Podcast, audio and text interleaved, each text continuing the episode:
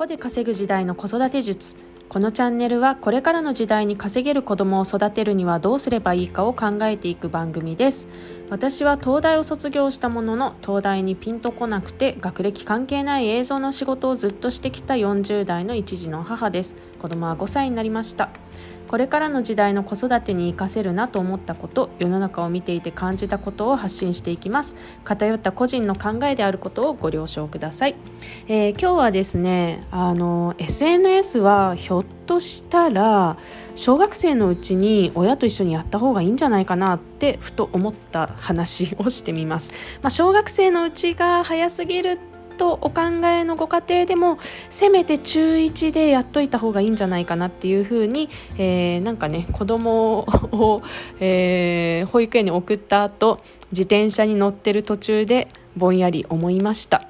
えー、これ何かっていうとあのやっぱり思春期っていうものが子供必ずやってきますよね。親と接したり話したりするのが嫌な時期っていうのがまあそれが正常な発達だしまあ、そうあってほしいしっていうところであの、まあ、必ず来るものだと思うんですけどやっぱりね思春期になってからなんかこう親の考えを伝えたり押し付けたりするって私はなるべくやりたくないんですよね。なんかコスパが悪いと思っちゃうというかあの聞く気がない人に何かを言ってやらせるって結構なんかきついなって思っちゃうんですよね。自分にとってきつい。あのそう効率悪いなってすごい思っちゃうんですよ。でだったら思春期が来る前に大体の親から子供に伝えたいことっていうのは伝え終わってる必要があるし、えーとまあ、例えば子供にねあの勉強できる子になってもらいたいと思ったら思春期が来る前に仕込んでおく必要があるっていうふうに、えー、私は考えているんですね。で、まあ、それと同じように SNS をうまく使うっていうことを考えた時に、えーとまあ、小学生とか中1ぐらいまでの思春期前の段階でまだ親の言うことを聞いてくれてまだ親と一緒に何かをやるのが嫌じゃない時期にとりあえず一回一緒にやっておいた方がゆくゆく親はあの子供をね信頼して任せられるんじゃないかなっていうふうに、えー、思ったんですよね。うん、なんかやっぱり思春期になった後の子供の SNS を見るって、えーと、例えばなんか友達とのやり取りを見るとかなんかそういうのってちょっとプライバシーの侵害みたいな感覚が出てくるなと思っていて。ただ一方でやっぱり悪い大人の存在っていうのは明らかにあるですよね。なんかねあの高校生の子供が SNS やっていてなんか変なおっさんに絡まれるみたいなことは、まあ、普通にあり得るわけですよね。でもちろんその鍵アカウントとかをあの最近の、えーと若い皆さんは使ってらっしゃるみたいででなんでそうなるかっていうとそういう面倒くさいあの 大人の攻撃を避ける避けて友達とやり取りするためにおそらく鍵アカウントっていうのを使ってるんだろうなって思うんですけどまああの発信する人がねあのお金を稼ぐという目線で見ると明らかに得をするっていうのはもうあの分かりきっていることで、まあ、だとしたら、えっと、SNS をいかに上手に使っていくかっていうことが、えー、肝になってっていくわけですよね。で、えー、そうなった時に、えーと、大人が子どもと一緒に、えー、子供の発信を応援するというか子どもの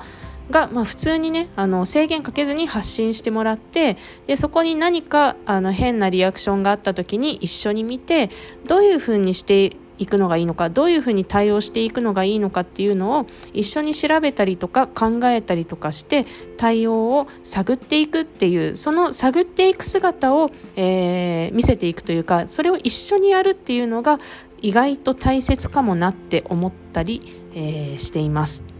はい。なんかですね SNS に関しては私も結局勉強中なんですよね。新しく出てきたものだしなんかどういう使い方が正解みたいなことってまだないし、えー、何ですかね整理のついていない混沌とした場所なんですけど混沌としているからこそチャンスが転がっている場所でもあると。で、えーと、そこのねなんかうまい扱い方とか対応の仕方とか距離感の作り方みたいなことって結局やってみないと分からなくってしかも始末が悪いことにというと変なんですけど人によって違うんですよね。そのこの人だからこういうふうに使うのがいいとかあのこの人はこういうキャラだからこういう返しが合ってるとかなんかその辺がキャラによったりとか人によったりとかするなって思うところもあって